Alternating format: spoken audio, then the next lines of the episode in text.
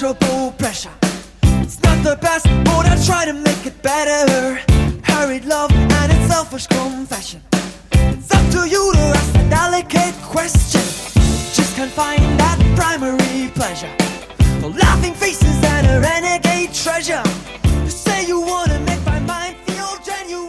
Hallo und herzlich willkommen zum Ringfuchs Podcast Jahrescrawl 1999, die WCW. Ja, es klingt so schrecklich und es wird genau so sein. Zuerst für unsere Patreon-Freunde und später für alle.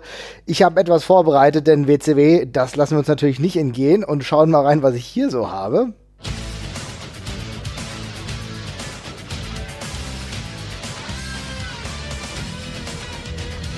Komm, da fühlst du dich doch gleich viel besser. Er fühlt Ja. sich gleich in der richtigen Stimmung dazu, oder? In eine warme WCW-Decke eingewickelt fühle ich mich da sofort. Ja. Genau. Wunderbar, Jesper. Wir fangen an mit WCW Sold Out 1999 und ich übergebe dir die Sprachhoheit. Ja, danke. Ähm, ich, wir wollten ja eigentlich direkt mit dem Pay-Per-View einsteigen, aber ich dachte mir, uns fehlt vielleicht ein bisschen der Kontext, wenn wir einfach nur direkt mit dem in den Pay-Per-View reinspringen. Ja, Wir- hör, auf zu lachen, hör auf zu lachen, wir haben noch, wir müssen noch haben.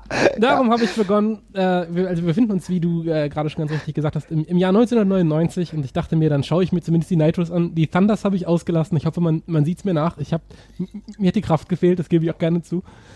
Und ähm, ja, ich habe dann angefangen, kurz in die Nitros reinzugucken und ich hoffe, du bist interessiert an einem kurzen Überblick, was da passiert ist. ich will es ganz genau wissen. Du willst es ganz genau wissen, alles klar. Ähm, ja, also kurz dran denken, es ist das Jahr, ja, wie gesagt, 99, es passieren eine Menge komische Sachen in diesem Jahr. Womit ich nicht gerechnet habe, ist, wie schnell diese komischen Sachen alle schon passieren. Ähm, Ich, bin, ich will glauben, es wird eine schlimme Folge. ich glaub, es- Folge, Folge wäre gut. Ich glaube, es wird ein schlimmes Jahr. Ja. Ähm, ja, schauen wir mal. Also, die Nitro-Ausgabe äh, geht los mit dem schönen Intro, was du ja auch gerade schon eingespielt hast. Ähm, es, fehl, es fällt natürlich ein bisschen die, ja, sofort ein bisschen die seltsame WCW-Produktion auf. Darüber haben wir ja in der Vergangenheit schon öfters mal geredet, dass die Produktion ein bisschen, sagen wir mal, anders ist als in der WWE. Ich würde sagen, schlechter, auch als zur damaligen, zum damaligen, damaligen Zeitpunkt. Äh, es sieht alles ein bisschen komisch aus, aber man kommt irgendwann rein und ich, wir haben es ja alle damals irgendwie geguckt und dann ist der Nostalgiefaktor ist schnell wieder da, finde ich. Und dann ist man irgendwie drin. Dann geht die ganze Sache allerdings gleich mit Glacier gegen Hugh Morris los. Und äh, ich habe mir sehr große, ich habe sofort sehr große Zweifel an diesem Projekt bekommen, muss ich ganz ehrlich sagen. äh, war auch nicht so pralle, aber ist okay, denn wir haben große Storyline-Entwicklungen, auf die, ähm, auf die wir quasi eingehen müssen. Und wir erfahren gleich zu Beginn, dass äh, Ric Flair wieder The Man in Charge ist. Und äh, in einer kurzen Rückblende, in der Ric Flair danach sofort in Unterhose zu sehen ist, auch, warum das der Fall gewesen ist. Kannst du dich an die Storyline noch erinnern? Ein bisschen, Marvin? Oder Nee, muss ich echt sagen, habe ich komplett verdrängt.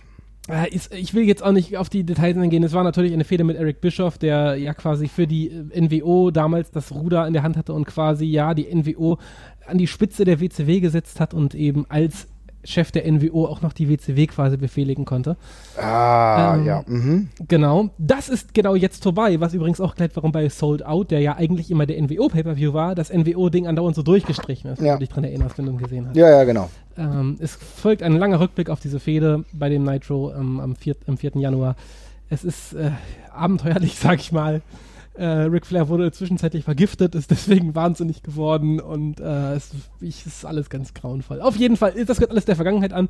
Ric Flair ist zurück, ihm gehört die WCW wieder, alles ist gut, wir blicken einer glorreichen Zukunft entgegen, denn die NWO ist deutlich geschwächt. Äh, Ric Flair kommt zum Feiern zum Ring und mit dabei ist eine zwölfjährige Charlotte Flair tatsächlich auch, oder 13, ich habe es nicht genauer ausgerechnet. Ähm, Dean Malenko ist auch dabei als Teil der Four Horsemen. Charlotte Flair ist deutlich größer als Dean Malenko in diesem Moment. Beeindruckend ist. Ähm, und dann wird auf einmal angekündigt, dass im Main Event Kevin Nash gegen Hulk Hogan äh, antreten wird. Und da haben bei mir alle Alarmglocken geläutet. Ich weiß nicht, ob es dir auch so geht. Ja, natürlich. Denn, weshalb? Naja, Fingerpoke of Doom. Richtig. Und genau in diesem Moment ist es mir aufgefallen. Es ist tatsächlich das, die Fingerpoke of Doom Nitro-Folge. Äh, da kommen wir allerdings noch drauf. Es passiert sehr viel Langweiliges in dieser Folge. Booker T tritt gegen einen gewissen Emery Hale an, noch nie gehört. Chavo Guerrero gewinnt gegen Norman Smiley. Äh, Norman Smiley will andauernd das Holzpferd von ihm klauen. Ich sag das einfach so, wie es passiert. Chris Benoit gewinnt gegen Horace Hogan. oh Gott, Horace Hogan. Auch ein Geist der Ähm, Vergangenheit. Ja. Ja, aber das große Positiv-Erlebnis, das Horseman-Theme, äh, das Chris Mhm. Benoit hat, ist immer noch großartig. Daran habe ich mich sehr gefreut. Man merkt schon, ich muss mich an die wenig positiven Sachen hier sehr festklammern. Ähm, daraufhin schalten wir Backstage zu Bill Goldberg, ähm, um den sehr viele Polizisten herumstehen wollen, die ihn aus irgendwelchen Gründen festnehmen wollen, aber ihn nicht festnehmen können, weil Bill Goldberg das nicht möchte. Daraufhin wird Bill Goldberg festgenommen. Es ist ein sehr komisches Segment, es geht einfach nur hin und her und zum Schluss ist Bill Goldberg festgenommen. Es sickert durch, dass es irgendwas mit sexueller Belästigung oder so zu tun hätte, aber es ist ein bisschen hin und her.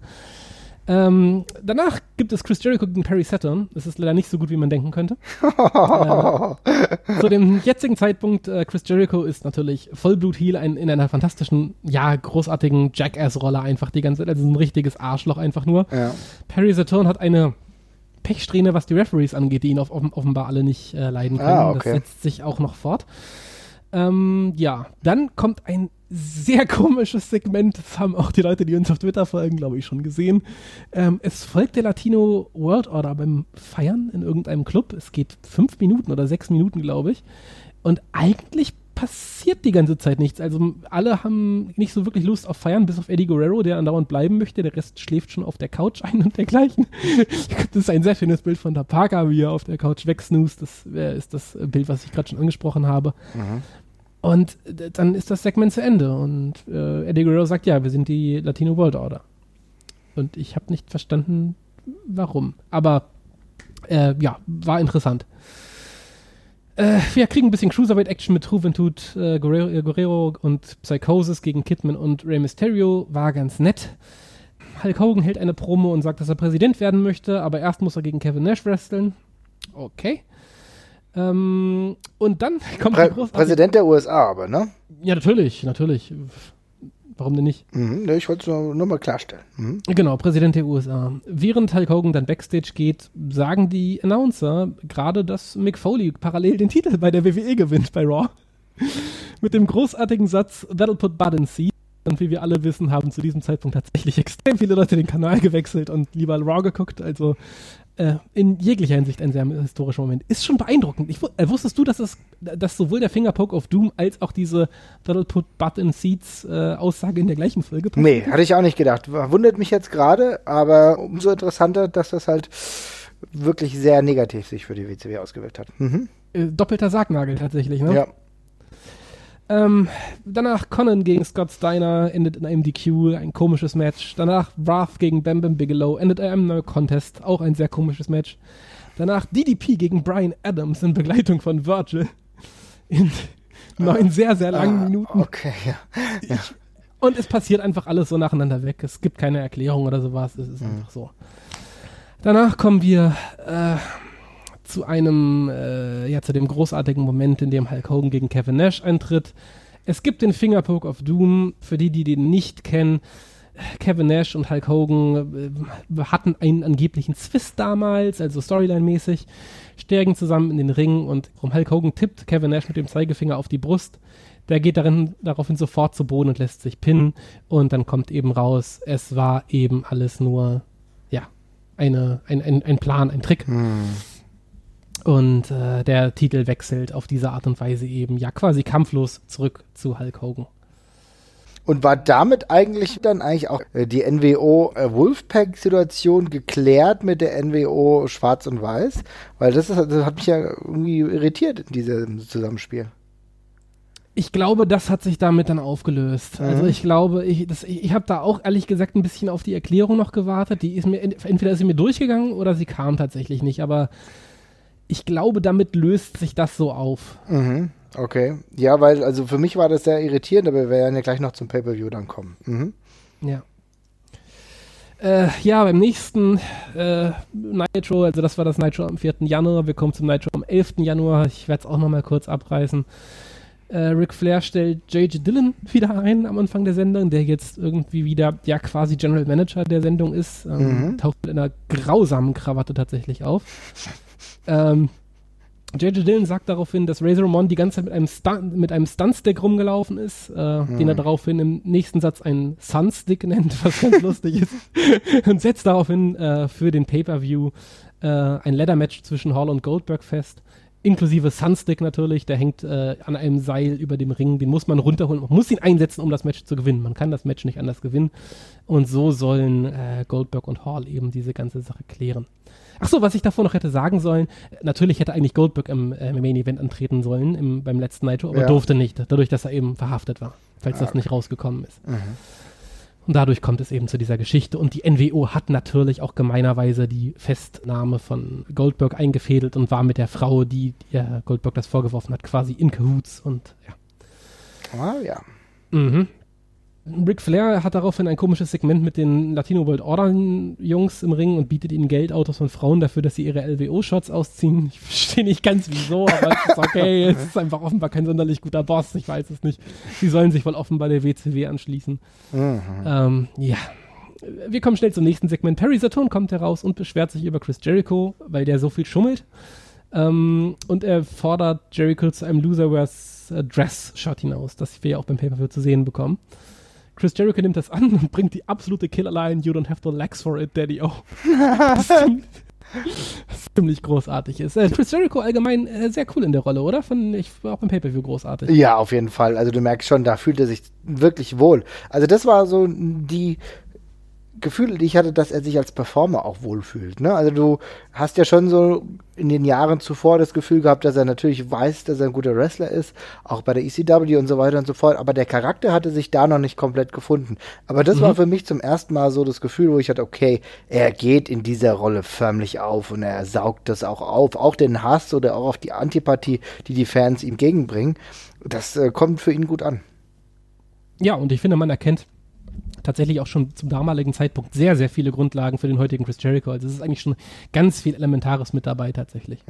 Ähm, da kommen wir auch nochmal drauf, wenn wir zum äh, Pay-Per-View kommen, was man im Match so von Chris Jericho sieht. Aber ja, der Charakter, den er heute hat, oder der zumindest die Grundlage für den Erfolg in der WWE ist, der hat sich da schon relativ krass geformt und es ist eigentlich, der Charakter ist over, er funktioniert sehr gut, er ist unterhaltsam und der dümpelt eben darum, wo er rumdümpelt in der Fehde um ein Kleid mit äh, Perry Saturn. Das sagt eben tatsächlich auch schon vieles aus, glaube ich. Ähm, ja, es folgt ein 10 Minuten langes Segment, in dem es darum geht, dass Ric Flair Eric Bischoff verarscht. Es dauert ewig und dauert und dauert und dauert und zum Schluss muss Eric Bischoff in einem LKW mitfahren, in dem auch der Ring transportiert wird, äh, um zum nächsten, um zum Pay-Per-View zu kommen. Es, äh, ja, wouldn't watch again. Danach äh, ebenfalls nicht wieder gucken, würde ich die Geburtstagsparty von Chavo Guerreros äh, Steckenpferd ähm, ja, der Pepe, er, hat- er hat ein wirkliches Steckenpferd, ein Holzpferd. Ähm, die allerdings, äh, die Geburtstagsparty wird ruiniert von Norman Smiley. Aus irgendwelchen Gründen ist das Publikum extrem gut dabei die ganze Zeit. Die finden das alles total großartig. ja, Ähm, du vermutlich auch. super, Äh, großer Fan. Mhm. Chavo Guerrero wird äh, in die Torte geschmissen. Sieht danach irgendwie so ein bisschen aus wie das Bodypaint von Finn Balor. Das ist ganz interessant. Und Norman Smiley schreddert im Anschluss das Steckenpferd in einem Müllhäcksler. Äh, womit wir übrigens auch unser erstes Match für den Pay-Per-View haben. Mhm. Ähm, ja, die Kommentatoren sitzen, sagen irgendwann völlig unironisch den Satz: Well, Eric Bischoff is putting up the ring. We tried putting a dress on Perry Saturn and sung Happy Birthday to a stick horse. Und ja, ihnen fällt da offenbar nichts Komisches dran auf, dass es alles in einer Wrestling-Show passiert, aber ist ja okay. Ähm, wir schalten kurz zu Raven, der sich bei seinen reichen Eltern zu Hause befindet und seine alten Jahrbuchfotos durchgeht. Die Story, an an die kannst du dich ja bestimmt noch erinnern. Ja, ja. Ähm, es passiert in dem Segment aber nicht so wirklich was. Also es wird halt kurz gezeigt, er ist zu Hause, er hat reiche Eltern und guckt sich die Jahrbuchfotos an und er hat keinen Bock zu wresteln. Äh, Rey Mysterio kämpft gegen Kasayashi und äh, das Match endet, als Lex Luger Ray attackiert, weil er einen Latino World Order Shirt trägt. Conan kommt heraus, um den Safe zu machen, wird danach von der NWO verprügelt. Ähm, ja. The Giant hypt sein Match gegen Kevin Nash. Es wirkt alles furchtbar egal. Booker T tritt gegen Lenny Lane an. Das ist sehr langweilig. Scott Steiner besiegt DDP in einem furchtbaren Match. Das einzige Highlight ist, dass Scott Steiner eine Hose mit seinem eigenen Konterfrei drauf trägt, wo ein extrem schlecht gezeichnetes Steiner-Gesicht tatsächlich drauf ist. Sehr Ah, okay, unterhaltsam. okay. Mhm.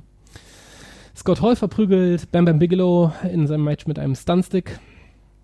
Ric Flair besiegt Kurt Henning, äh, liest sich auf dem Papier ganz toll, aber es passiert eben alles in so einem luftleeren Raum und es wird nichts erklärt, warum warum, das, warum einem das irgendwie wichtig sein sollte. Mhm. Und zu guter Letzt besiegt Kevin Nash den Giant, also eben auch als Big Show bekannt heute, der daraufhin die WCW verlässt. Und das Match ist sehr schlecht und der Giant ist daraufhin einfach weg. Und das war's. Das ist alles, was vor diesem Pay-Per-View passiert ist. Das ist der Aufbau für den Pay-Per-View minus Thunder, wie gesagt. Mhm. Sehr, sehr konfuse Sendung. Ähm, man geht mit einem Gefühl rein, dass man überhaupt nicht einzuschätzen weiß, wer da gerade wo irgendwie steht. Also für mich war das so. Jetzt kann man natürlich sagen, okay, man steigt jetzt auch nur mit einfach in irgendwelchen wahllosen Shows ein. Da kann ich nichts gegen sagen. Vielleicht macht das alles mehr Sinn, wenn man die zwei Monate oder drei Monate davor gesehen hat. Das Gefühl habe ich gerade aber tatsächlich nicht. Also es ist wirklich konfus. Es keiner hat seinen Charakter so wirklich gefunden. Die Fäden wirken alle extrem belanglos und diese große Ric Flair Storyline, um die es hier eigentlich geht, in Kombination mit der, ja, Goldberg wird verarscht, sondern es wirkt alles sehr mhm. unerheblich. Okay. Und damit sind wir bei Pay-Per-View. Okay. Sold Out. WCW Sold Out 1999 und ich denke, wir starten gleich mit dem ersten Match durch und das erste Match ist Mike Ines gegen Chris Benoit. Ja, das hat mich in der Tat extrem gefreut. Ich möchte davor noch einmal ganz kurz äh, darauf eingehen, dass man dazu aufgefordert wird, für 1,70 Dollar pro Minute bei der WCW-Hotline an, anzurufen, damit man coole, coole Insights bekommt. Das war, so ging das wohl damals wohl irgendwie offenbar auch noch. Und ähm, es wird wcw.com gehypt, also. Oh ja, WCW, genau, extrem, ne? Mhm. Immer wieder. Auch, immer ja. wieder ging es dann zurück zu diesem Monitor mit diesem Bildschirm, wo äh, um das Internet gesprochen wurde, ja, und es wurde anscheinend auch gechattet. Ja, großartig. Ach so, wir, wir haben da am Anfang noch eine Ric Flair-Promo bekommen, bei der er aus zwei Metern Entfernung gefilmt, gefilmt wird, weil offenbar niemand anderes sonst auf dieser Pressekonferenz ist, was man irgendwie versucht zu vertuschen. Mhm. Die Kamera wackelt dabei so ein bisschen komisch hin und her. Es werden da ganz komische Effekte benutzt. Also es wirkt alles sehr billig. Sieht so ein bisschen aus wie Zwischensequenzen aus dem ersten Command Conquer Teil. Mhm, ja. Ähm, Inhalt der Promo WCW ist wieder zurück. Die NWO wird jetzt bekämpft und äh, ich kann schon mal jetzt sagen, von diesem großen Faction-Kampf. Äh, die Stimmung kommt nicht wirklich auf, auch wenn es hier gehypt wird. Okay. Kommen wir zurück zum ersten Match, das du schon angesprochen hast. Du sagst es ganz richtig. Mike fucking Ines ist da. Mhm. War eine lange Zeit mein Cyborg-Nickname tatsächlich, weil Mike Ines so ein kleiner, grundloser Fave von mir tatsächlich ist. Okay. Du wirst erkennen, ich habe dir gesagt, was in den Nitros davor passiert ist, warum Mike Ines von allen Leuten jetzt ausgerechnet gegen Chris Benoit antritt. Es passiert einfach also Mike Ines kam in den Sendungen davor auch nicht vor. Bei Thunder ist er in irgendeinem so Tag-Team-Turnier offenbar mit drin. Ähm, was ihn dann dazu befähigt, gegen Chris Benoit anzutreten, ist mir nicht ganz schlüssig, vor allem nicht im Opener eines Pay-Per-Views. Wir haben doch, genau, wir haben doch den Opener eines Pay-Per-Views. Das ist jetzt ja. hier ein Pay-per-View eine Veranstaltung für die Leute Geld bezahlen, damit sie das sich zu Hause angucken können. Ne? Ja. Warum mache ich dann ein Match zwischen Mike Ines und Chris Benoit, die vielleicht in einem optimalen Surrounding, in einem optimalen Aufbau vielleicht irgendeine interessante Partie auf die Beine stellen könnten? Aber Warum mache ich das denn hier einfach so? Schmeiße ich das rein? Das könnte ich doch auch bei, was weiß ich, WCW Saturday Night oder bei Thunder machen, ja? Aber ja. es gibt doch überhaupt keinen Aufbau. Oder wozu diente das? Ich, ich, habe, ich habe keine Ahnung. Jetzt muss ich fairerweise sagen. Also erstmal, ich fand das, das Match tatsächlich ziemlich gut.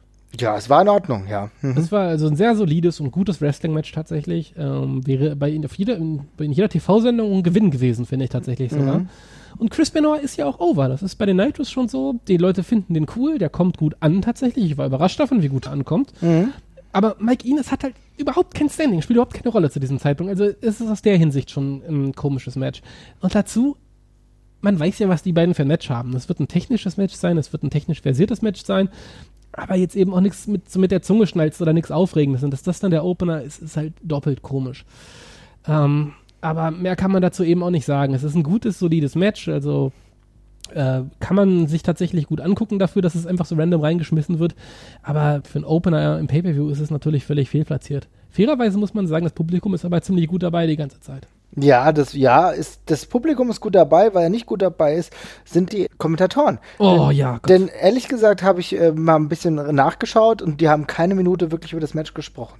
Also ja. da ging es andauernd um den Aufbau anderer Storylines, die Fortführung, aber über das Match, und das ist immerhin Pay-Per-View, wurde keine einzige Minute gesprochen.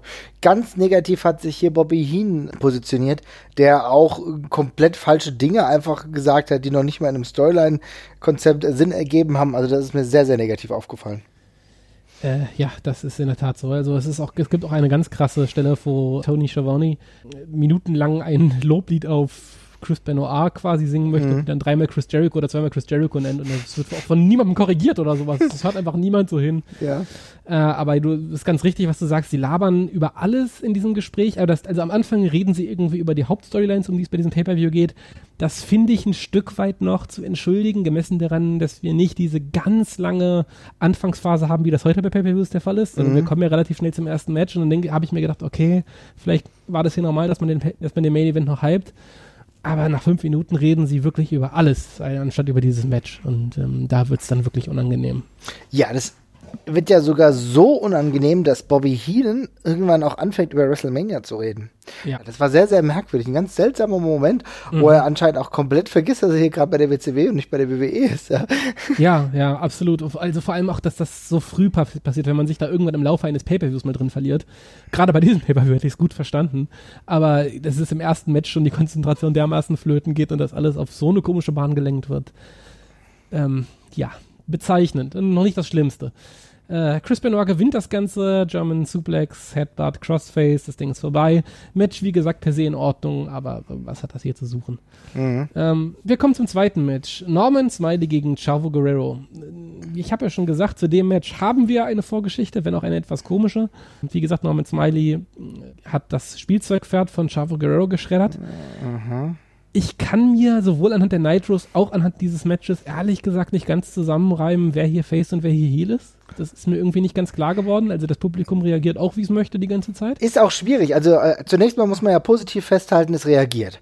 Also ja. Norman Smiley versus Chavo Guerrero war beim ersten Lesen eine total absurde Partie, deren mhm. Hintergrund ich mir nicht erschließen konnte. Aber lustigerweise 19 Jahre später und bei den ersten Klängen weiß ich, wer bei äh, rauskommt, wenn Norman Smileys Musik ertönt. Das ist total krass. Mhm. Also es war, war mir sofort klar. Und die reagieren auch positiv. Die reagieren am positivsten die Fans, auf den Wiggle von Norman Smiley. Ja. ja oder, oder wie äh, Bobby Heen gerne sagt, Normand Smiley. Ja, warum auch immer, es kommt aus Großbritannien. Warum man einen Briten französisch aussprechen muss, ist äh, eine nächste Frage, die du mir vielleicht beantworten kannst. Aber ich glaube, im Grunde sollte Chavo Guerrero der verbohrte, merkwürdige Face sein, der irgendwie ein Holzpferd braucht, um irgendwie Selbstvertrauen zu haben. Mir ist Pepe echt noch ganz gut in Erinnerung geblieben. Aber ich glaube, das kommt halt einfach nicht so rüber, weil sie findet den Popo-hauenden Normand Smiley anscheinend wesentlich attraktiver. Ja, äh, äh das, das, das, Komische ist, also ich habe dann irgendwann vielleicht gedacht, vielleicht ist Norman Smiley ja auch Face, weil er halt mhm. als therapeutischen Ansatz versucht hat, das Spielzeugpferd zu vernichten, um Chavo Guerrero endlich gerade zu bekommen quasi. Ähm, aber wie gesagt, du sagst es ganz richtig, das Publikum ist gut dabei, das ganze Match tatsächlich auch. Ich war von Norman Smiley doch ziemlich angetan. Irgendwie hat er mich ein bisschen an Tyler Bate erinnert vom Wrestling-Stil her. Also er hat irgendwie so die gleiche, er wrestelt die Restholds und sowas alles so ähnlich äh, würdevoll und hat einen sehr crispen, crispen Stil im Ring tatsächlich. Äh, Chavo Guerrero ist sowieso auch gut, sieht neben Norman Smiley tatsächlich winzig aus, finde ich, die ganze Zeit. Aber die beiden haben ein technisch ganz ansprechbar geführtes Match, was dann aber von sehr, sehr vielen Rest-Holds und sehr langen Submissions von Smiley halt deutlich verlangsamt wird, fand ich. Das ist halt leider das Problem eigentlich. Du merkst schon, dass die beiden in der Lage sind, hier ein schönes Match zu wresteln. Und Norman Smiley kommt hier auch als der Wrestler durch, den er, den er ja sein kann. Ja, das ist es ja. Smiley ist ja wirklich kein schlechter Wrestler und wird aber in der WCW meistens eigentlich in Situationen gebracht, auch sei es mal um den Hardcore-Titel oder so, wo du halt vieles in den Vordergrund stellst, aber nicht die rein sportliche Komponente. Wenn du ihn siehst, auch wie er eigentlich agiert im Ring, dann merkst du schon, das ist ein guter Ringer. Submissions, das ist schon britische Wrestling-Schule im Grunde, ja. Aber das kommt nicht so durch, dass es irgendwie interessant für die Zuschauer sein könnte. Du hast eben die Restholds angesprochen, die gehen halt viel zu lang. Das ganze Match zieht sich wie eine halbe Ewigkeit. Ja, das äh, Match geht ja auch tatsächlich ewig. Hast du die Matchzeit im Kopf? Boah, nee, aber ich würde mal. Schätz mal. Ich würde schätzen zwölf Minuten. Es sind tatsächlich 16 fast. Heilige Kacke. 16 Minuten für das zweite Match des Abends, ohne Titel, mhm. ohne.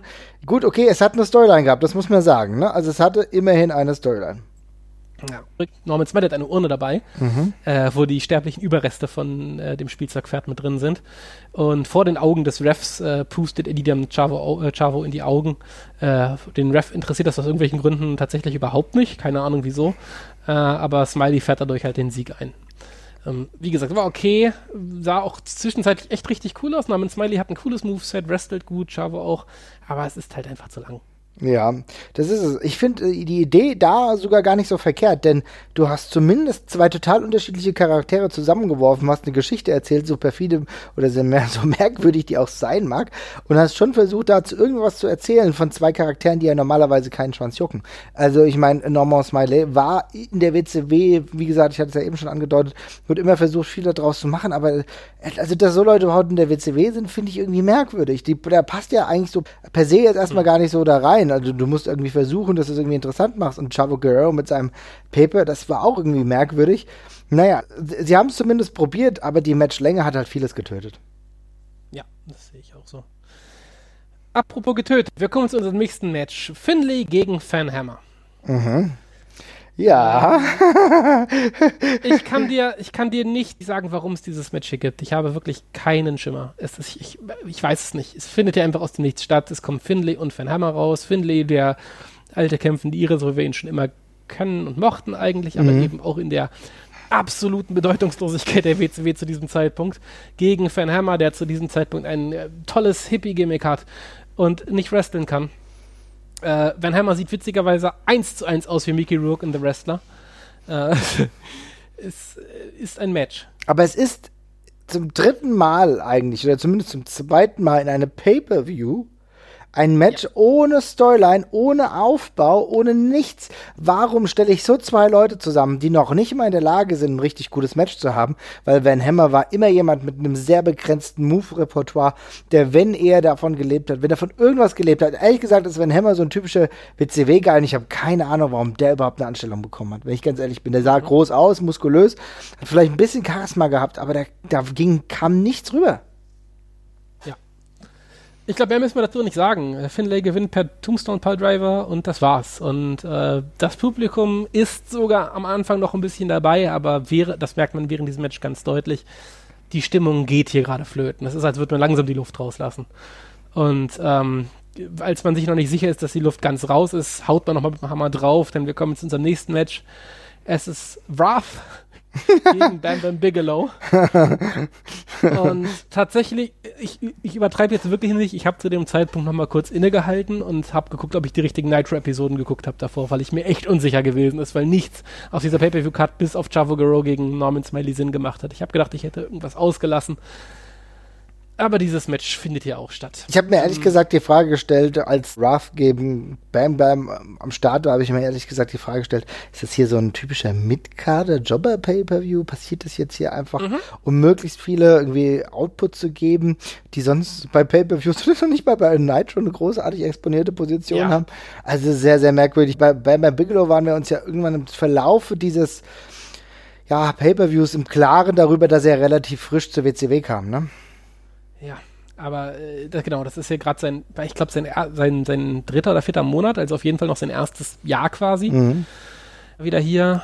Ähm, ist irgendwie auch so ein bisschen komisch in Main Event Storylines eingeflochten. Das werden wir später auch noch sehen. Mhm. Ich, ab, aber ich kann mir nicht herleiten, warum. Äh, sie machen sich keine große Mühe zu erklären, warum dieser Typ da ist, auch wenn es Bam Bigelow ist, aber äh, ist, na, was, was will man sagen? Also, es ist ein typisches Big Guy-Match es ist nicht schlimm, es ist halt einfach nur auch nicht gut, es ist einfach nur da. Ja, die Stimmung ist aber nicht da, also man merkt schon, die Stimmung ist Die Stimmung ist tot zu diesem ja. Zeitpunkt, man kann es nicht anders sagen. Es ist halt, aber man muss halt dazu sagen, es, es, wir sind bei Match 4, ja, und mhm. es ist das dritte von vier Matches, was einfach nur zusammengewürfelt ist. äh, wir, also die, die, die Hälfte der Show ist fast rum und es ist bisher nur Quatsch passiert eigentlich. Und wir haben keine, ja, drei, drei von vier Sachen, ich weiß nicht, ob sie auf der Karte standen im Vorfeld, ob das irgendwo gesagt worden ist, aber sie machen eben de facto keinen Sinn und es juckt das Publikum absolut nicht. Und das ist auch das Schlimme an dieser Show. An dieser Show ist per se nichts wirklich schlimm. Das ist, was es so schlimm macht. Das ist nicht mehr wirklich schlecht. Es macht nur alles keinen Sinn. Und es ist alles so wahnsinnig belanglos. Es ist einfach nur eine Show, auf der, in der irgendwelche Leute gegeneinander kämpfen die ganze Zeit. Es wirkt halt wie, wie so eine Karte, die zusammengeworfen wurde von Bookern, die zum ersten Mal eine Card machen, ein bisschen Geld zusammengesammelt haben und jetzt irgendwie Stars gegeneinander stellen, so, weißt du? Ja. Also das sind noch nicht ja alles Megastars, aber du musst ja jetzt sich von unten nach oben irgendwie aufbauen. Na ja gut, die hast, da hast du das Geld und dann wirfst du einfach mal Dinge zusammen. Aber selbst da ist es noch mal unterdurchschnittlich passiert.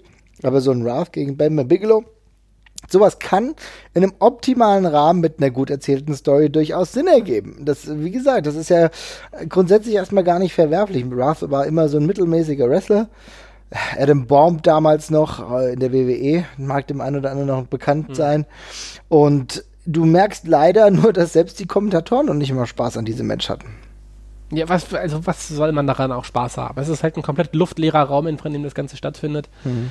Ähm, auch so der ganze Hype, den man so im Bam Bam Bigelow vielleicht irgendwie geben könnte, der ist halt weg in diesem Moment. Aber, aber dieser, wo soll der Hype auch herkommen? Der hat noch nicht mal eine Einzugsmusik. Ja. Ja, ja, wobei das kann man ja vielleicht noch als Alleinstellungsmerkmal mhm. oder sowas versuchen zu sehen. Aber als Outlaw, ja, ja. Ja, genau. Aber was extrem komisch ist, Bam Bam Bigelow wird irgendwie gepusht. Wrath wird gerade irgendwie auch gepusht. Der hat irgendwie auch eine Siegesserie und aus irgendwelchen Gründen treffen diese beiden Typen dann aufeinander und ja, logischerweise fällt er unter den Tisch. Oder mhm. eigentlich beide. Machen wir es kurz. Match ist stinklangweilig, Crowd ist tot. Immerhin ist der Finisher von Bam Bam extrem geil. Der nutzt halt auch den Greetings from Asbury Park, diesen Over-the-Shoulder. Ja, also super geil. Mhm. Extrem cooles Ding. Match ist halt nicht gut, nicht schlecht und nicht mal richtig da. Und äh, das war's. Ja. Wir kommen zum nächsten Match und das Publikum klammert sich dankbar an den kleinen Funken, den man ihm gibt. Das ist, und das ist beeindruckend. Das ist Conan gegen Lex Luger. Aber Conan kommt raus und das Publikum dreht durch. Das Publikum liebt ihn. Ja.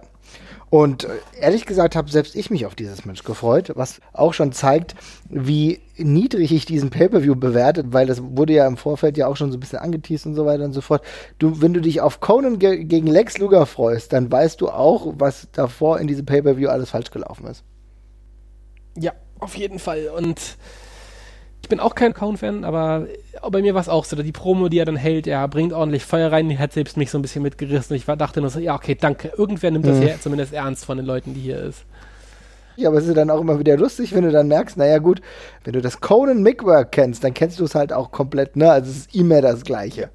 Es ist immer dasselbe, exakt. Er feiert eben, er feuert eben seine paar Catchphrases ab und macht sein Orale, bla bla bla, Essay, weißt du? Und ja. Wurstet das einmal durch. Arriba da Raza! Ja, aber das Publikum kennt es und nimmt es einfach dankbar mit. Sie haben was zum Mitsprechen und irgendwas zum Bejubeln. Ja. Danach kommt Lex Luger raus. Er hat die Haare zurückgebunden, sieht zumindest jetzt gerade nicht aus wie diese komische MacGyver-Howard Carpendale-Mischung, die er jetzt eben eigentlich gerade ist. Bin ich auch dankbar für, man muss sich an die kleinen Dinge halten. Wir wissen alle, dass das jetzt nicht gut wird, was jetzt kommt, aber die Crowd nimmt die Anfangsoffensive von Conan dankbar mit und feiert's ab. Ähm, und dann ist es auch alles in Ordnung. Dann geht allerdings der Zopf von Lex Luger auf. Jetzt sieht er eben doch wieder aus wie Howard Carpendale. Aus, in, genau in dem Moment fängt das Publikum extrem an ihn zu hassen, tatsächlich auch. Für mich macht das alles Sinn. Finde ich in Ordnung. Äh, und dann kippt das Match irgendwann halt extrem ab, weil Lex Luger jetzt eben den Heel worken muss. Und dann gibt es eben sehr viele Rest-Holds muss jetzt fairerweise auch sagen, dass Lex Lugas äh, Restholds, vor allem sein Bärhack, nicht so aussehen, als müsste man sich wirklich Sorgen um, um Conan machen die ganze Zeit. das ist alles so da, da würde ich, mir, da würd ich mir Publikum auch denken, ah, ja, da kommt das schon raus. Was, was, so schlimm ist das schon nicht. oh Gott, aber ganz ehrlich, ich, das, das fängt halt genau da auch an, ne, wo du die Frage stellst, Lex Luger 1999 immer noch im Ring. Warum? Ich meine, der sieht ja natürlich relativ fit aus. Aber das Problem ist, Lex Luger hat auch gefühlt seit 19 91 nicht mehr an seiner Qualität im Ring gearbeitet. Ja, es, ist, es kommt einem so vor, als würde er echt nur Bodybuilding machen und irgendwas von Wrestling-Moves oder so hat er auch, hat er entfernt noch mal ein bisschen was gehört, aber so weitergearbeitet hat er an sich überhaupt gar nicht mehr und das merkst du. Nee. Aber selbst Conan, Conan sieht extrem fit aus, aber der kann kaum die Ringseile laufen. Und die Moves, die er macht, die sind so sloppy, so langweilig, so, so ohne Intention. Das ist ein Match geführt ohne Feuer. Das ist richtig. Mitten im Match übrigens hat sich mein Amazon Fire TV aufgehängt und da habe ich mir schon gedacht, na gut, wer will es ihm verdenken so, ne? Ja, es war vielleicht ein Zeichen. Ja. Also wirklich, das, der einzige Lichtblick dann eigentlich im späteren Verlauf war, dass Miss Liz da war. Ich wollte es gerade sagen, es, äh, wir haben einen Wrestler, der over ist, also ergo wird für WCW Zeit für die erste Interference. Elizabeth kommt rein und sprüht Conan schwarze Farbe ins Gesicht, als, als er dieser gerade Lex im Tequila Sunrise hat. Und äh, Lex nutzt das dann, um, um ihn dann mit dem Torture Rack oder mit seinem komischen Hopper Hopper Rider Rack quasi zu finishen. ich finde es immer wieder beeindruckend, wie die Leute im Torture Rack eigentlich immer eher genervt als leidend aussehen. Also Ja. Auch Conan hängt da wieder, das sieht also, ach ja, toll. Ich muss es über mich ergehen lassen, aber es ist jetzt Ja. nicht so als, als, ja, okay, es tut mir wirklich so weh, sondern, ach komm, mach halt, ich will einfach. Dieser scheiß Torture Rack. Ja. Ja. ein Finisher, der zum ganzen Pay-Per-View passt. Es war da, Conan war over, das ist gut. Mhm, immerhin. Also sie haben es geschafft, irgendwie noch Leute overzubringen. Und man muss mal ganz kurz erklären, ja, das Match gab es ja deswegen, weil Conan ja aus dem Wolfpack geworfen wurde. Merkwürdigerweise war Lex Luger in diesem Wolfpack. Warum ist Lex Luger, der gefühlt seit 1992, 93 nichts mehr hat, womit er irgendwie en vogue im Wrestling-Business sein kann? Okay, er kam noch mal kurz zu Nitro äh, und hat noch mal für einen Impact gesorgt, nachdem er von der WWE weggegangen ist. Aber alles andere danach war lahm, lustlos und wenig eloquent. Und dann kommt er, ist im Wolfpack und muss dann für den Wolfpack dann den Ausputzer im Endeffekt spielen, der Conan raushaut. Was ist das?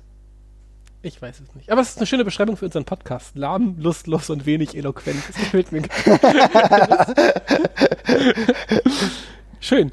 Äh, ja, äh, ich glaube, wir können es dabei belassen. Man muss es nicht gesehen haben. Es ist allerdings äh, tatsächlich, das merkt man im Publikum auch, eben ein kleiner äh, Hoffnungsschimmer in, im Laufe dieses Pay-Per-Views. Ähm, das kann man mal so stehen lassen. Wir kommen danach zu einem Match, auf das ich mich sehr, sehr gefreut habe.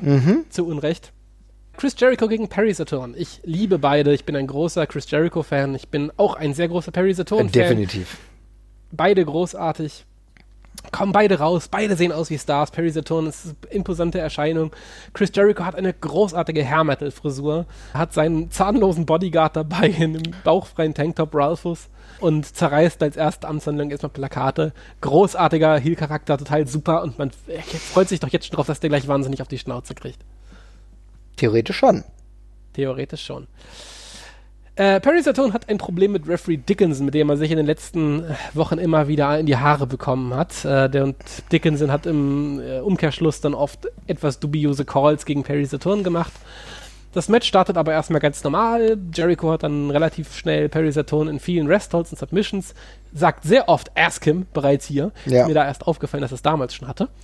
Ähm, das Match ist dann ganz annehmbar, würde ich sagen, aber irgendwie auch relativ langsam. Also mir sind mehrere Sachen aufgefallen. Zum ersten, als Saturn überhaupt reinkommt, gibt es Frauen, die sich zur Musik von Saturn bewegen und herumwackeln. Da stelle ich mir die Frage, warum macht ihr das? Es sind nur Sirenen.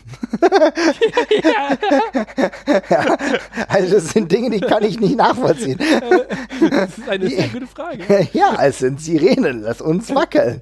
Ja, also sehr, sehr merkwürdig. Das Ganze geht dann aber noch weiter, dass im Match selbst kein richtiger Zug drin ist. Also das ist natürlich ein potenziell gutes Match, aber du merkst, dass die Crowd überhaupt nicht so wirklich drin ist. Ich weiß auch nicht, ob sie irgendwie diese Stipulation mit, der, mit den Kleidern so mitgenommen hat.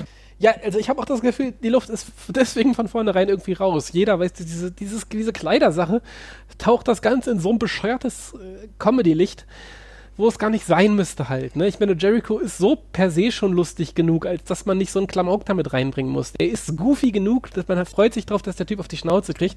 Da muss das nicht mit rein. Aber das beschreibt es eben auch ganz gut, dass eben sowohl Perry Saturn dieses, in, in, so einem Match, in, in so Match drinsteckt, als auch Chris Jericho, die es eigentlich beide geschafft haben, ganz normal over zu sein. Aber es wird eben sowas draufgepresst.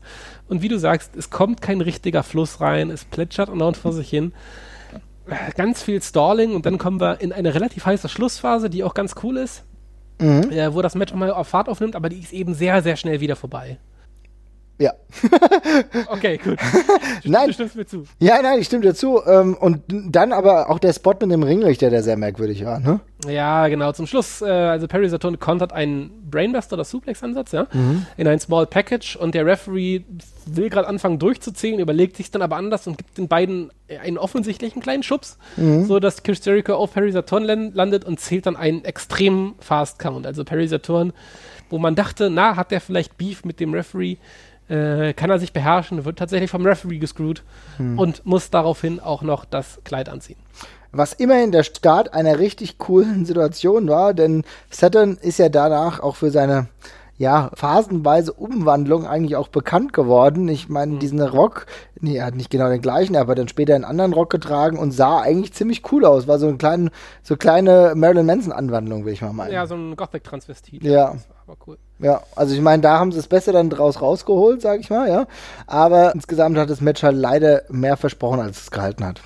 Das sehe ich auch so. Es war bis zur Schlussphase sehr zäh, die Schlussphase war schnell vorbei und dann haben wir eben auch noch das, dieses Finish, was aus Storyline-Sicht vielleicht irgendwie Sinn macht, aber es hätte halt schöner sein können alles. Ja, auf jeden Fall. Äh, schöner Moment allerdings danach, als Perry das Kleid anziehen muss, der Referee noch versucht, den Reißverschluss hochzuziehen, ehe, der, ehe Perry halt total ausrastet.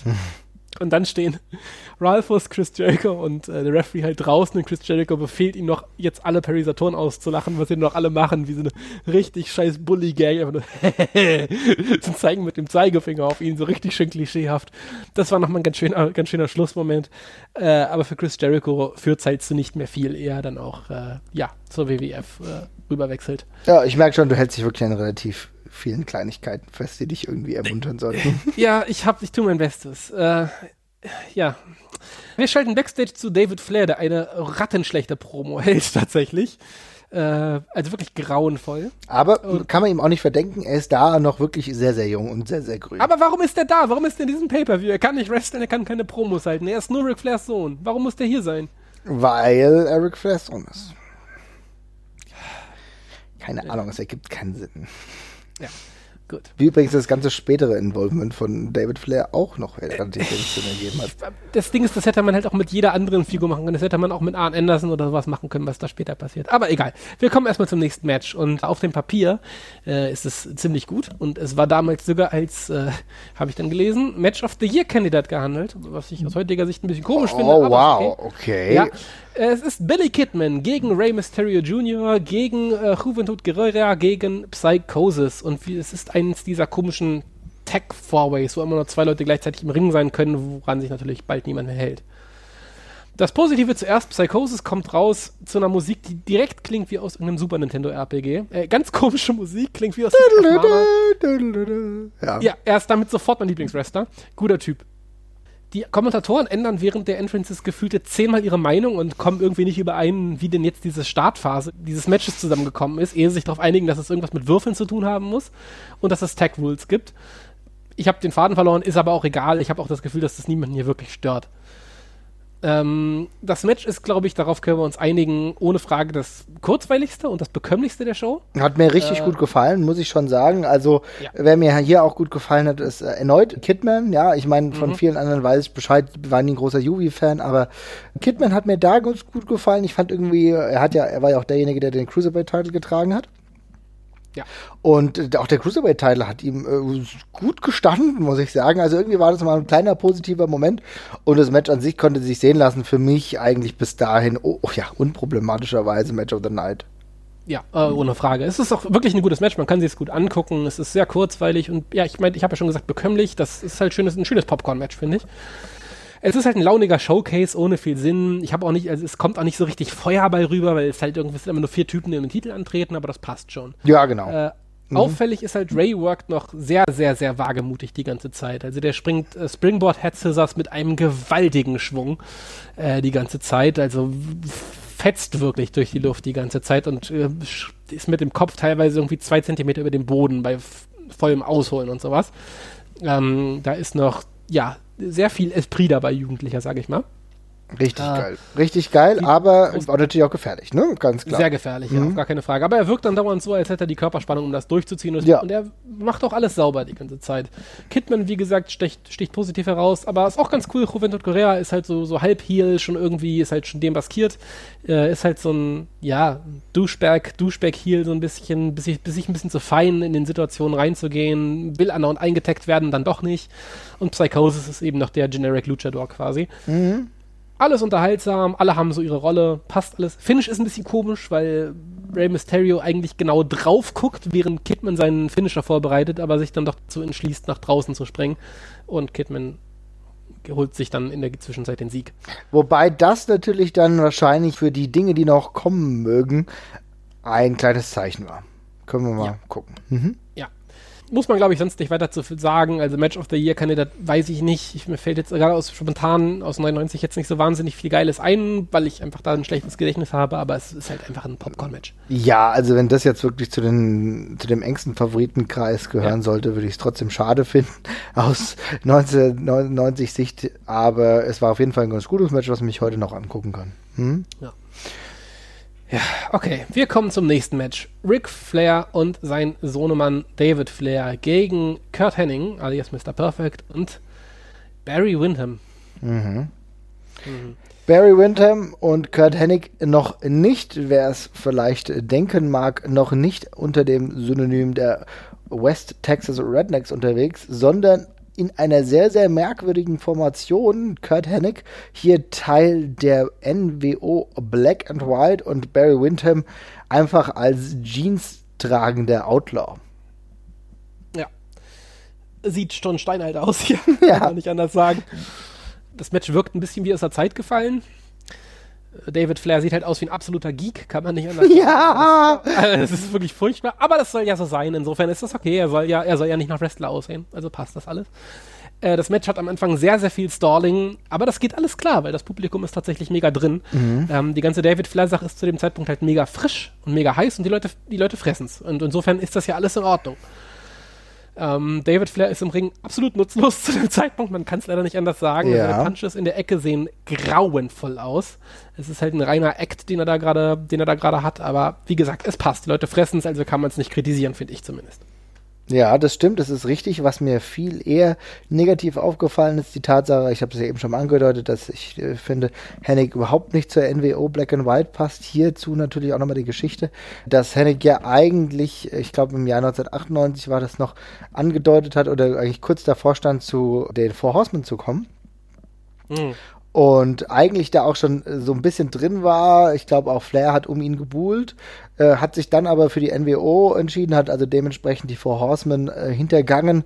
Das auch spielt auch noch rein in dieses Match halt. Ne? Und im mhm. Endeffekt hast du natürlich hier eine Ansetzung. Du hast da nebenbei Arn Anderson immer noch im Ring, äh, am Ring herumwuseln, Four Horsemen all the way. Barry Windham ebenfalls früher Four Horsemen gewesen unter äh, der Ägide der Four Horsemen hat er damals, wenn ich das richtig erinnere, auch die großen Titel geholt, die er mal geholt hat. Also du siehst hier schon diesen Four Horsemen-Bezug im Ganzen, aber äh, weiter geht's nochmal zu Hennig, mir auch, ebenfalls aufgefallen und auch negativ aufgefallen. Das ist ein Selling von Kurt Hennig, der nicht so wirklich in diesem Match drin zu sein scheint. Äh, ich fand es eigentlich zeitweise ziemlich gut. Also okay. äh, es gibt diese eine Szene in der Ecke, wo ähm, Rick Fly ihn quasi in der Ecke choppt und dergleichen, da zählt er wirklich die Scheiße aus sich raus. Also er fliegt erst hoch auf die Seile, liegt dann da wie eine Planke, dann wird er nochmal gechoppt, da dreht er sich um 180 Grad und hängt mit dem Gesicht auf dem Turnbuckle, dann wird er nochmal gechoppt und ist auf einmal auf dem Boden, also er springt rum wie ein Flummi die ganze Zeit. Aber sonst an anderen Stellen hat er auch verloren gewirkt, das stimmt schon, ja. Aber das äh, hängt, glaube ich, mit dem Personale-Match ab. Also es wird halt besser an einem Zeitpunkt, wo Ric Flair isoliert wird mhm. und alle halt so quasi ihr Menschenmöglichstes tun, damit David Flair nicht in die Verlegenheit kommt, auch nur irgendwas zu zeigen. Da wird es halt ein bisschen besser. Alles davor, sobald halt David involviert ist, wird es konfus. Ja, ja, das ist richtig. Okay, aber wir können ja jetzt mal zu Richtung Ende des Matches kommen. Ja, wenn wir das Finish meinst du, ja? Mhm. Ja, das ist tatsächlich relativ sehenswert, weil Arn äh, Anderson Kurt Henning niederschlägt und dabei geht äh, Kurt Henning zu Boden und, und er muss dabei Davids äh, Flair extrem festhalten, damit er jetzt hinter ihm herkippt, doch bitte pinnt. Äh, aber er kriegt hin, er schafft es, David Flair mit sich umzureißen. Der landet auf ihm und äh, sieht dabei selber tatsächlich sehr verdutzt aus, was dem Moment eigentlich fast zugute kommt. Ja. Und äh, pinnt Kurt Henning.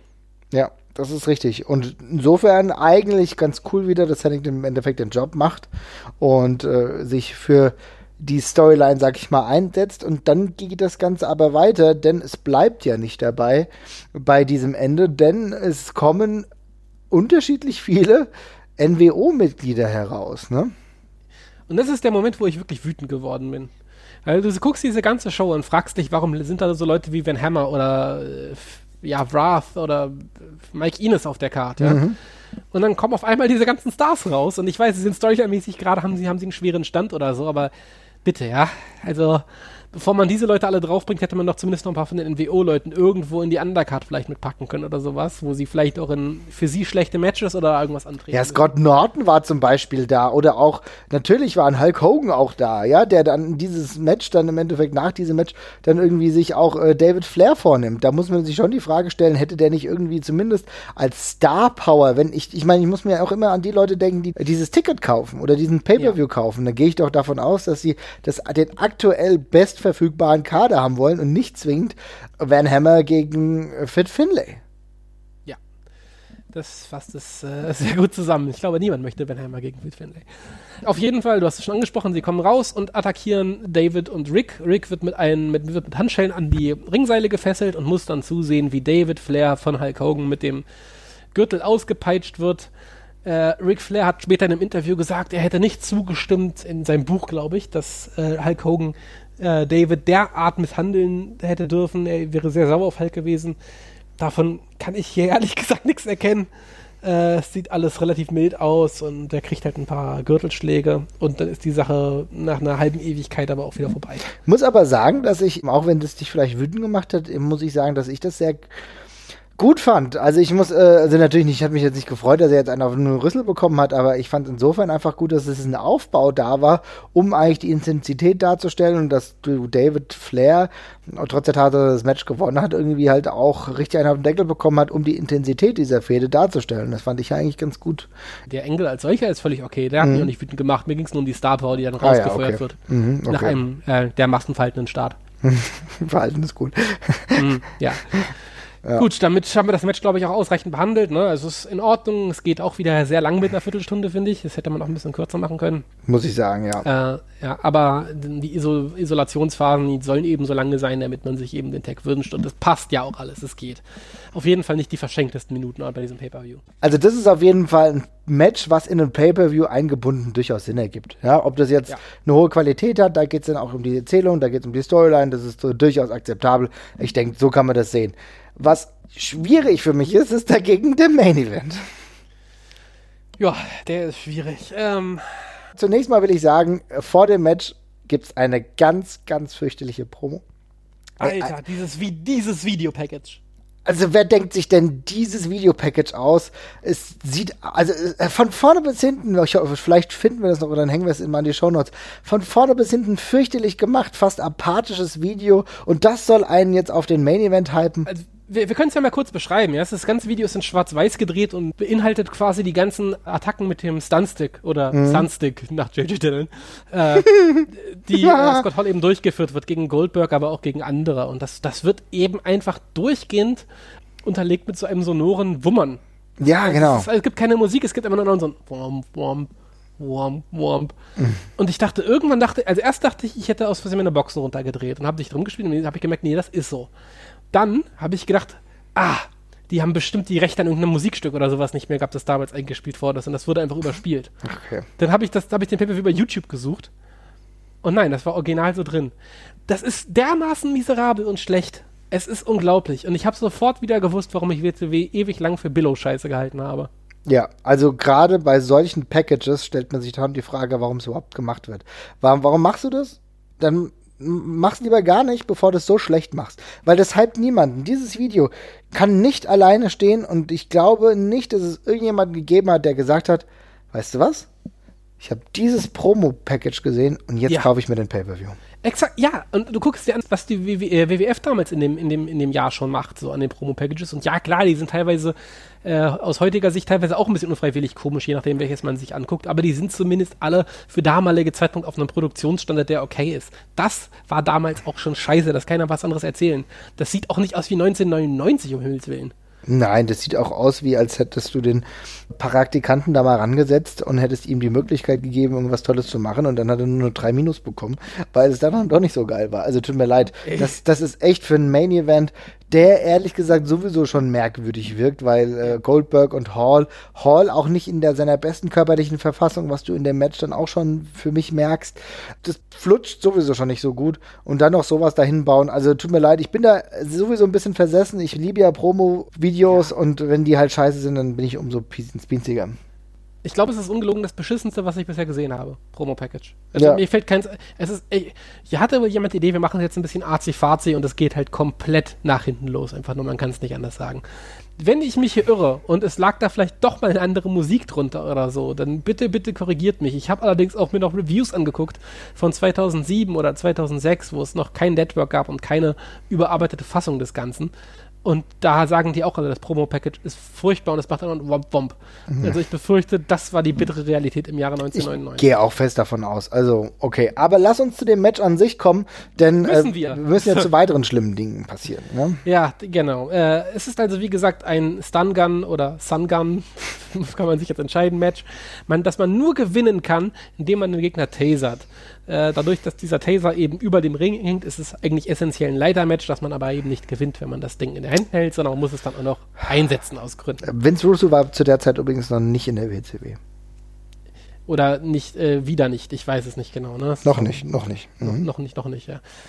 Ja, ähm, ich, die Stipulation ist per se blöd, natürlich. Wird aber erst so richtig blöd durch das Match, muss ich dazu auch noch sagen. Aber da kommen wir noch drauf. Ja, aber Michael- nein, das ist richtig beschissen. Ja, Das- das ist schon richtig Also ein, ein, ein, ein, du, Passt zum du, Promo-Package. genau, du weißt doch, dass du keinen richtigen Taser einsetzt. Ja, also die Stipulation wäre schon scheiße, wenn's a chair on a pole Match. Da wäre das schon kacke. Das wäre auch schon kacke. Würde ich auch schon scheiße finden. Aber du könntest zumindest damit spielen, dass es wenigstens ein echter Stuhl ist. Ja, aber es ist doch ganz klar, dass nicht wirklich eine Stun Gun hier eingesetzt wird, weil sowas gefährdet potenzielles Leben des Gegenübers. So, das ist, da hört's doch bei mir dann einfach schon auf. Ja, es ist. Es ist, was es ist. Was Aber du hast-? Aber du hast gesagt, es wird noch schlimmer. Es wird noch schlimmer.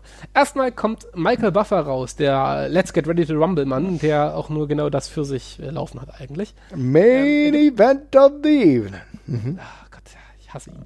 Razor Ramon oder Scott Hall kriegt von ihm den beschissensten Spitznamen aller Zeiten verpasst. Er wird von Michael Buffer angekündigt als one of the most well-known wrestling stars of the world. Und da denke ich mir, was ist denn das für ein scheiß ja? Also, er ist, einer, er ist einer der bekanntesten Stars der Welt. Nicht der bekannteste, oder? Also, einer, äh, ein paar Leute kennen den. Das ist übrigens Scott Hall. So, cool. Prima. Ja, Razor Ramon kommt, oder Scott Hall kommt raus, ich sag genau Razor, Entschuldigung, äh, und sagt, dass Bill Goldberg ausgerutscht sei. Das haben wir tatsächlich in einem Backstage-Skit am Anfang der Show gesehen, wo äh, Bill Goldberg hinten Backstage lag, in einem Meer von Stühlen tatsächlich, und sich offenbar am Knie wehgetan hat. Ähm, Scott Hall sagt, dass er damit der Mann sei, der Bill Goldbergs Karriere beendet hat, aber natürlich ertönt daraufhin die Musik von Bill Goldberg und das Publikum reagiert auch relativ gefasst, weil das hat natürlich niemand geglaubt. Ist auch ein bisschen komisch, weil dieser Verletzungsengel, der wurde am Anfang einmal kurz eingespielt, also ganz zum Anfang der Show. Richtig, ja. Und dann gar nicht mehr. Nee. Das wurde auch nicht mehr groß erwähnt, ne? Also, Das ist das äh, Merkwürdige daran, dass die Kommentatoren ja jeden Scheiß zehnmal durch den Kakao gerührt haben, aber genau das eigentlich sehr selten noch mal wirklich Ja. in den Fokus gerückt haben, was natürlich merkwürdig ist, wenn das der Main Event ist und auf den du aufbaust und zu dem dann Scott Hall dann explizit noch mal Stellung nimmt. Ne? ja, exakt. Ähm, ich glaube, es sollte so ein bisschen, es sollte ein bisschen damit zusammenarbeiten, dass ja Bill Goldberg schon den einen Nitro Main Event quasi verpasst hat. äh, und dass wir jetzt, jetzt sollten wir vermutlich glauben, dass das hier auch nochmal passieren könnte. Ich meine, so ernst, wie sie diesen Pay-Per-View nehmen, könnte man es ja sogar fast glauben. Ich gucke mir, ich guck mir nur gerade meine, ich guck mir nur gerade meine Notizen an. Ich kann sie mal vorlesen. Da steht Scheiß Stipulation, wie dumm diese Taser-Scheiße ist. Heilige Kacke. ja, Ich glaube, das beschreibt es ganz gut. Ja, das beschreibt es in der Tat ganz gut. Ich möchte positiv hervorheben, sie zeigen die Stun-Gun, wie sie da hän- hängt und sie sieht, sieht tatsächlich auch ein bisschen aus wie ein ausgeschaltetes Lichtschwert. Ja. Das, ist ganz, das ist ganz cool. Wow, Äh, okay, okay, das ist was Positives. Respekt. Ich will mir hier nicht vorwerfen lassen, ich würde nur das Negative. Nee, okay, also, ist gut. Äh, Goldberg kommt raus und ähm, ja, verkauft tatsächlich ein bisschen seine Verletzung. Er hat so eine Knieorthese, nennt man es, glaube ich, ne? und steift das Bein so ein bisschen nach. Ist also offenbar gehandicapt, sieht aber eigentlich ganz fit aus. Scott Hall will ja quasi daraus seine Match-Taktik machen und äh, will Goldberg ein bisschen umtänzeln. Das sieht in etwa so dynamisch aus, wie sich das auch anhört. Also Scott Hall äh, ja, torkelt ein bisschen um ihn herum und versucht ab und zu irgendwie einen kleinen Kick oder irgendwas zu machen, aber Goldberg is having none of it und äh, haut ihn halt andauernd an und wieder einfach um. Äh, ich fand ehrlich gesagt, dass Scott Hall dabei dann aussah wie ein kompletter Versager. Ja, stimmt, auf jeden Fall. Aber auch komplett eigentlich. Ja, also wirklich, also er kriegt nichts hin. Er kriegt nichts hin. Die erste Offense von Scott Hall kommt auch nur dadurch zustande, dass Goldberg sich, ich glaube, viermal in Folge selbst überschätzt und Scott Holler dann versucht zu slammen und dabei immer bei Problemen mit dem Knie bekommt und dann hinfällt. Mhm. Den Fehler macht er nicht einmal, nicht zweimal, sondern er macht dann noch Gorilla Presses und dann noch irgendwelche Slams und irgendwann knickt er halt um und das nutzt Holl dann eben aus und bearbeitet ihn ein bisschen, hält ihn ein bisschen am Boden. Oder interessant finde ich aber auch die Tatsache, dass eigentlich Hall kaum wirkliche Wrestling-Moves zeigt. Gar ne? nichts. Gar nichts die ganze Zeit. Es ist wirklich er hält ihn halt am Boden, äh, ja, mit so ein paar, mit so ein paar Stomps und sowas. Und dann gibt es ab und zu mal einen Hold, aber es ist wirklich nichts dabei. Kein richtiger Move oder so. Nicht, dass es das unbedingt besser machen würde, aber also Hall bringt halt nichts auf den Tisch. Naja, es ist halt trotzdem immer noch Wrestling, ne? Und du kannst ja schon erwarten, dass es Wrestling-Moves gibt. Und das war einfach das, was total gefehlt hat, fand ich. Ja, das Match plätschert so vor sich hin. Irgendwann will Goldberg eine Leiter holen. Hall haut ihn daraufhin mit einem Baseball-Slide um. Dann wird er ein bisschen weiter außerhalb des Rings gebrawlt, mit so einer, mit dieser typischen Pseudo-Intensität, mit Kopf auf die Ringtreppe hauen und ach ja, keinen juckt's. Also das Publikum ist zu dem Zeitpunkt auch einfach größtenteils, dem ist es egal. Goldberg scheint das irgendwann auch zu merken und blädet deshalb sehr gut sichtbar für die erste Reihe, die ihm alle dabei zugucken und ihn direkt dabei anstarren. Gut, irgendwas muss er ja machen. Dann kommen wir endlich so ins letzte Drittel. Es passiert ein bisschen Leiterzeugs. Scott Hall springt einen Elbow-Drop von der Leiter. Bisher sein ja, größter Input in diesem Match, würde ich sagen. Ja, definitiv. Äh, dann wird das Match extrem komisch, weil die beiden machen andauernd eine Aktion und gehen immer wieder sofort drauf auf die Leiter. Also Hall springt diesen Elbow-Drop, steht wieder auf, wird aber von Goldberg runtergesuplext. Goldberg hat Probleme mit dem Bein. Scott Hall steht dann wieder schneller als Goldberg, will erneut, äh, erneut drauf auf die Leiter, aber Goldberg schmeißt die Leiter um. Hall fällt auf Seil, will danach aber sofort wieder auf die Leiter rauf äh, und nimmt dann aber lieber die Leiter und attackiert Goldbergs Knie. Es ist ganz konfus. Also irgendwie ist Hall in so einem ganz komischen, in so einer ganz komischen Zeitschleife drin und ja. einfach andauernd zurück auf die Leiter. Ne? Stimmt, ja. Mega komisch. Äh, die ist gar keine Struktur mehr drin. Er fällt auch nicht einmal länger, dass er da irgendwie gerade hart gestürzt sein soll oder sowas. Ähm, ja, dann will er Goldbergs Knie mit der Leiter attackieren, frisst aber eine Lariat und dann kann Goldberg Hall zumindest mal ein bisschen länger attackieren, übernimmt jetzt so ein bisschen Initiative und verprügelt ihn eben sehr lang und breit mit der Leiter. Ähm, schafft es dann auch mal auf die Leiter selber rauf, aber Hall tritt mit einem extrem furchtbar aus den Dropkick die Leiter um. Mm, oh, ja, ja, ja. Ähm, das hat auch so einen komischen Nebeneffekt, weil irgendwann reagiert, also am Anfang beim ersten Mal, als Hall auf die Leiter darauf geht, reagiert das Publikum noch. Aber dann sind sie halt beide innerhalb von drei oder vier Minuten, klettern sie irgendwie siebenmal die Leiter rauf, ohne dass was passiert. Und dann interessiert es das Publikum logischerweise irgendwann auch nicht mehr, weil sie auch nicht dran glauben, dass gleich irgendwas passiert. Der Gegner steht auch oft seelenruhig lange in der Ecke und guckt zu, während der Gegner irgendwie hochgeht, er sich dann dazu erbarmt, jetzt mal irgendwie was umzuschmeißen oder so. Aber es sieht irgendwie nie danach aus, als würde es jetzt mal irgendwie auf Richtung Ende des Matches zugehen oder so, finde ich es hat auch gar keinen Fluss an sich. Also ich meine, du erzählst ja ein Match in der Regel so, dass du einen Anfang hast, sich zwei behaken, hm. einen wechselnden Vorteil und so weiter und so fort, aber irgendwo schon ein roter Faden drin ist. Aber das hattest du in dem Match gar nicht. Gar nicht, ne? Also es ist halt einfach nur Leiterspot nach Leiterspot aneinandergereiht. Keiner davon ist für sich beeindruckend, keiner davon sieht spannend aus und so findet es irgendwie alles nacheinander statt. Du weißt ähm, auch ganz genau, dass Goldberg halt auch der falsche Mann ist, um ein Leitermatch zu haben. Goldberg ist auch der falsche Mann, um 15 Minuten Match zu haben. Ja. Also hier kommt viel zusammen. Und dazu kommt eben auch noch das Scott Hall, der sehr gute Leitermatches hatte schon, aber hier offenbar auch aus, ich weiß nicht aus welchen Gründen er nicht in der Verfassung ist. Ich weiß nicht, ob er da gerade wieder schlimme Drogenprobleme gehabt hat oder so, aber er wirkt nicht bei der Sache. Nee, er wirkt definitiv Match, nicht fit. Mhm. Ja. Das ganze Match fällt eben komplett auseinander und wie gesagt, es kommt drei oder viermal die Situation vor, dass der Gegner in der Ringecke steht und dabei zuguckt, wie der andere die Leiter hochgeht. Mhm. Naja, spätestens da ist die Luft halt raus. Ähm, schlimm es dann, als Hall mal wieder auf die Leiter geht. Goldberg schubst die Leiter um und Hall landet extrem schlimm mit dem Bein auf dem Seil. Das ja. sieht wirklich böse aus. Ähm, dachte in dem Moment auch, es ist was durch vielleicht, aber offenbar ist es glimpflich ausgegangen, aber ein ganz furchtbarer Sturz. Das sah echt gefährlich aus.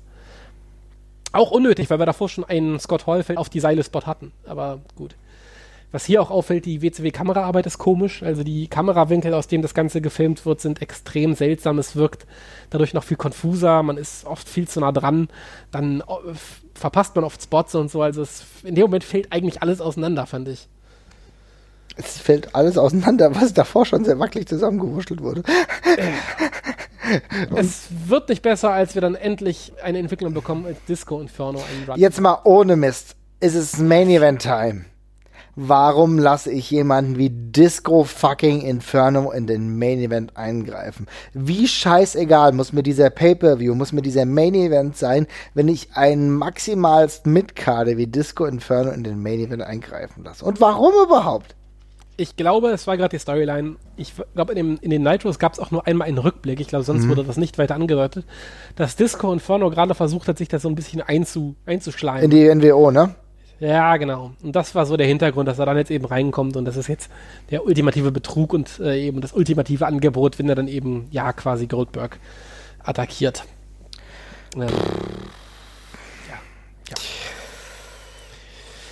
Äh, gut, über Umwege bekommt Scott Hall dann endlich diese scheiß Stun-Gun in die Hände.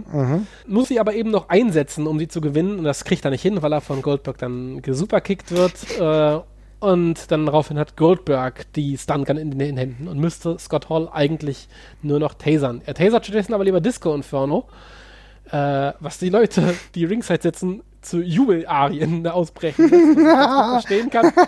Bester Moment des Abends. Immerhin wird Disco Inferno Ja. immer, immer in irgendwas. Äh, Im Anschluss steht Goldberg gefühlte fünf Minuten vor Scott Hall und bedroht ihn mit der Stun Gun. Es dauert wirklich ewig und Scott Hall macht dann auch so abwehrende Gesten. Goldberg entscheidet sich dann aber lieber für den Spear und den Jackhammer. Woraufhin Scott Hall völlig kaputt am Boden liegt. Ähm, aber er hat das Match ja so noch nicht gewonnen, deshalb muss er noch den Taser nehmen und den liegenden Scott Hall tasern. Der daraufhin sich am Boden kurz windet und Bill Goldberg hat dieses Match gewonnen und die Glocke erklingt. Wir sind alle sehr froh. Ja, wir kriegen aber keine Verschnaufpause, denn auch während Bill Goldberg äh, gerade Scott Hall tasert, schaltet die Kamera einmal auf den Entrance, wo fünf Sekunden lang nichts passiert, weil irgendjemand seinen Einsatz verpasst hat. Ja. Dieser jemand entpuppt sich als Bam Bam Bigelow, den wir dann ungefähr noch 0,2 Sekunden durch den Entrance stolpern sehen, gerade so, bis die Kamera schon wieder wegschneidet. Und während die, Ring, während die Ringlampe dann gerade läutet, äh, attackiert Bam Bam Bigelow gerade Bill Goldberg, der da gerade irgendwie so eine halbe Sekunde vielleicht feiern konnte zu dem Zeitpunkt, damit auch nichts gerade irgendwie mal kurz Sinn macht oder wir eine Verschnaufpause bekommen. Bill Bam Bigelow verprügelt irgendwie erst Goldberg und dann wird aber irgendwie noch, ich glaube, Goldberg von Scott Hall getasert und auf einmal gibt es einen Schnitt und der Pay-Per-View ist vorbei. Einfach so. Also wirklich einfach ein harter Schnitt. Ja. Und äh, ja, das war Sold Out 99 tatsächlich. Gut, und ich würde sagen, wir müssen das jetzt auch irgendwie ja einordnen. Das ist jetzt der erste Pay-Per-View, den wir jetzt hier ähm, Jahrescrawl uns angeschaut haben. Und jetzt will ich aber von dir wissen, äh, welches Rating würdest du geben? Lass uns doch mal mit so einem Rating-Zeug anfangen. Du kannst ja eins von zehn machen oder so. Eins von zehn, okay.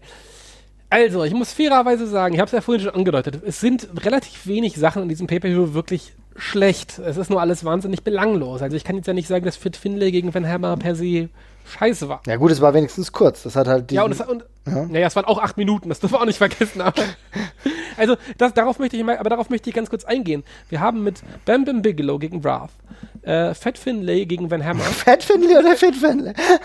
ja, das kannst du dir aussuchen. Und, äh, Chris, Chris Benoit gegen Mike Ines haben wir fast eine halbe Stunde verschwendet. Ja. Insgesamt. So, und dieser ganze Pay-Per-View, er fühlt sich einfach nicht nach Pay-Per-View an. Es ist sehr viel Belangloses bei. Der Main-Event ist äh, ja leider auch das Schlimmste. Also es endet auch noch auf einer, schlimmst, auf einer, auf einer schlimmen Note tatsächlich. Also der Main-Event ist mit Abstand schlechteste Match des Abends, finde ich tatsächlich. Ich würde sagen, eine 3 von 10. Also es ist kein Totalausfall. Es sind- sind ja ein paar Sehr Matches positiv, bei. ne? Ja, okay. Aber äh, es fühlt sich nicht nach Pay-Per-View an, es fühlt sich alles komplett belanglos an. Diese angebliche WCW gegen NWO-Storyline, die hier angeblich stattfinden soll, die kommt für mich auch null rüber. Also die ganzen WCW-Leute treten irgendwie alle so für sich an und dann gibt es halt zwischenzeitlich noch ein Cruiserweight-Match und äh, Chris Jericho gegen Perry Saturn und Mhm. ja. ja, aber wir haben mit Norman Smiley gegen Chavo Guerrero ein okayes Match, mit Chris Benoit gegen Mike Innes ein ganz gutes Match. Und das Cruiserweight-Match war eigentlich auch okay. Okay. Und das Tag Team, das Tag Team Match geht auch. Vielleicht ist sogar dann 3 von 10 zu wenig. Ich sag mal 4 von 10. Ich sag mal 4 von 10. Vier von zehn. Du bist aber jetzt doch jetzt schon ganz schön. Es sind drei Positiv. gute Matches. Es sind drei gute Matches. Okay. Aber die Frage stellt sich, warum wurden denn so wenig Titel eigentlich verteidigt? Denn ich meine, du hast den TV-Titel, ich glaube, damals gehalten, wenn ich es richtig denke, von Scott Steiner, der wurde nicht verteidigt. Scott Steiner ist auch überhaupt nicht groß an die Erscheinung getreten. Booker T haben wir zum Beispiel nur mal im Hintergrund gesehen, als er gerade bei wcw.com war. Ähm, also es wurde ja eigentlich also auch kein Tag-Team-Titel vertreten, oder sowieso nur ein Tag-Team-Match mit David und äh, Ric Flair unter anderem involviert. Also es wurde ja eigentlich komplett wenig gemacht, ne? Ich habe ich, ich hab keine Ahnung, woran das liegt, ob man den pay irgendwie anders behandelt hat oder ob man eben diese NWO hat jetzt zur Campen-Sache rüberbringen wollte. Aber wenn das der Fall war, dann hätte man das eben eleganter machen können. Man hätte es nicht so machen müssen. Ich kann es nicht verteidigen. Was mhm. ist denn dein Urteil? Ja, also ganz ehrlich.